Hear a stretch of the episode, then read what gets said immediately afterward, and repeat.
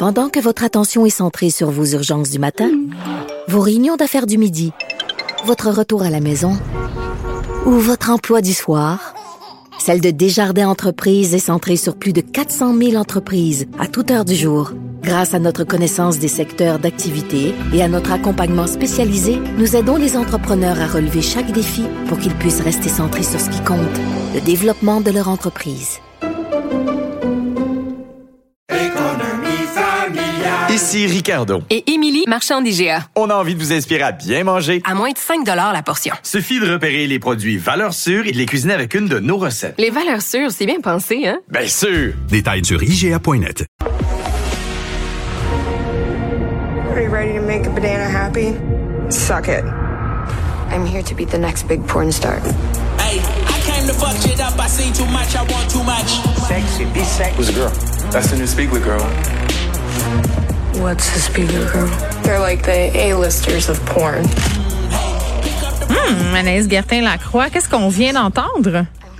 Allô Geneviève, hey, là, vous venez d'entendre, c'est la bande-annonce du film Pleasure euh, de Ninja Teberg. Ce film-là, Geneviève, qui a été sélectionné à Cannes, qui a été vu à Sundance, qui a vraiment, mais vraiment euh, reçu des critiques élogieuses, là, vraiment, le cas de bons commentaires. Le film va être présenté cette semaine au Festival de Deauville et devrait sortir, si tout va bien, euh, au mois d'octobre prochain au cinéma. Et ce film, comme tu as entendu, ça parle de porn. J'ai vraiment, mais vraiment hâte de voir ce film-là qui, Ninja Teberg, a environ notre âge. ok? C'est une réalisatrice qui elle-même, en entrevue il n'y a pas si longtemps, disait qu'elle s'intéresse depuis fort longtemps au porno, mais qu'elle a longtemps été une activiste anti-porno. Tu comprends que, tu sais, pour elle, là, euh, la porn, là, c'était vraiment le, le- la chose à éliminer dans la vie.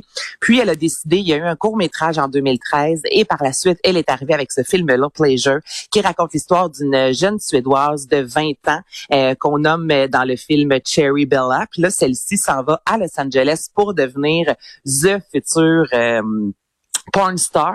Mais la réalisatrice elle-même est allée faire un tour à Los Angeles pendant plusieurs mois pour voir à l'interne, vraiment de l'intérieur comment ça se passe?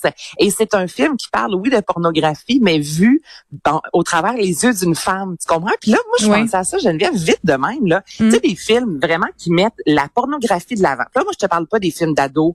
euh, Ben, il y a Boogie Nights. Boogie Nights qui avait beaucoup fait jaser de Paul Oui. Thomas Anderson que j'avais beaucoup aimé parce que c'était quand même un- un- une plongée assez crue dans l'univers de la porno. Bien sûr, c'était vu euh, beaucoup à travers les yeux des hommes. C'est peut-être ça qui est particulier avec euh, Pleasure, c'est qu'on change de point de vue là, mais à part Boogie Il n'y a pas grand-chose de Il y a eu le pornographe, mais il y en a pas beaucoup. C'est ça, il y a eu des documentaires, mais vraiment des films où Oui. on vraiment on s'intéresse à l'univers de la porn. Là, et on n'est pas juste justement une belle. Ouais, mais il y a des euh, documentaires. Ben c'est ça, il y a beaucoup de documentaires assez racoleurs euh, qui sont qui sont. Puis moi, je, je suis vraiment pas abolitionniste puis ni anti-porno. Là, je pense que les gens euh, le savent avec le temps. Mais euh, Life After Porn aussi, qui est assez euh, intéressant à écouter. Je pense que c'est encore dispo sur Netflix. C'est des anciennes stars du porno qui parlent de, la vie d'après. Pas toujours évident.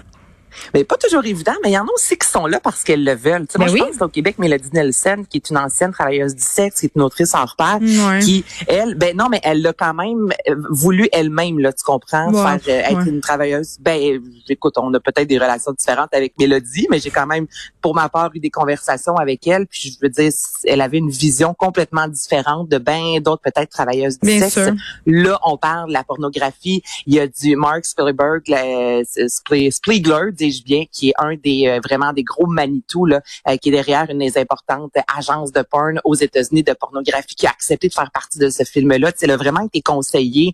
Bref, j'ai hâte de voir ça. Elle dit elle-même que s'attendait pas à avoir autant de femmes sur un plateau lorsqu'on tourne des scènes de sexe. Là, dans sa tête, c'était vraiment juste justement des hommes. Non, je pense que ça a beaucoup changé cet ça a univers-là. vraiment changé, Oui. exactement. Puis les coordonnatrices d'intimité, puis elle nous fait vraiment découvrir un autre univers. En tout cas, moi, j'ai hâte de voir ce, ce film-là. Oui, mais que tu penses que c'est un film qui nous dort la pilule? Parce a quand même tout un, un, un côté sombre. Là. Tu me disais, bon, euh, la- l'actrice, euh, le rôle euh, principal, c'est une jeune femme euh, suédoise. Le personnage, tu sais, avec l'arrivée des filles de l'Europe de l'Est, ça a changé beaucoup l'industrie de la pornographie. Les plateformes aussi de streaming euh, font en sorte que beaucoup de filles ont de la misère à tirer leur épingle du jeu, doivent toujours faire des choses plus extrêmes De pour plus se démarquer. Tu sais, J'espère que ces problématiques-là seront aussi euh, bon, euh, qu'on en discutera dans ce film-là, même si bon, c'est un film, là, ça reste de la fiction, ils sont pas obligés de prendre position.